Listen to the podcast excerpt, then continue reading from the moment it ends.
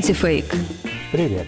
Это Юрий Бершицкий и рубрика «Антифейк» издания The Insider. Факт-чекинг новостей.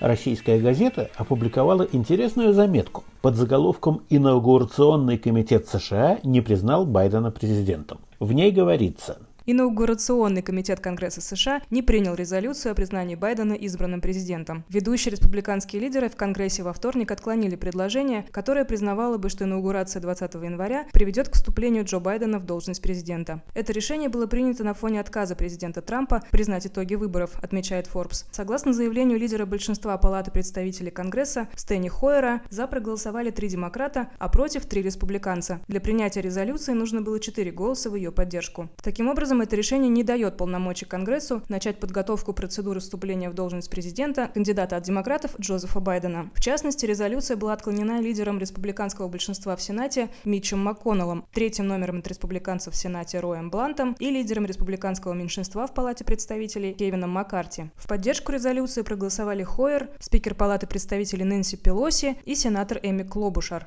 На самом деле никакого инаугурационного комитета США вообще не существует, а имеется в виду Объединенный комитет Конгресса по церемониям инаугурации. Это небольшой комитет по организации процедур, в котором всего шесть членов от обеих палат, три республиканца и три демократа. Так что же там на самом деле произошло? Лидер демократического большинства в Палате представителей Стэнни Хойер, член этого самого комитета, предложил принять резолюцию, которая подтверждала бы, что комитет готовится к инаугурации Байдена. Трое республиканцев отказались. Сенатор Рой Блант объяснил это решение так. В обязанности Объединенного комитета Конгресса по церемониям инаугурации не входит опережение избирательного процесса и определение того, кто будет инаугурирован.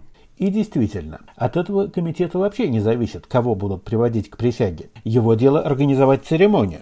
А кто станет президентом, уже решили избиратели, и теперь это должна подтвердить коллегия выборщиков. А после того, как Верховный суд отказался вмешиваться в этот процесс, вероятность каких-либо неожиданностей крайне мала.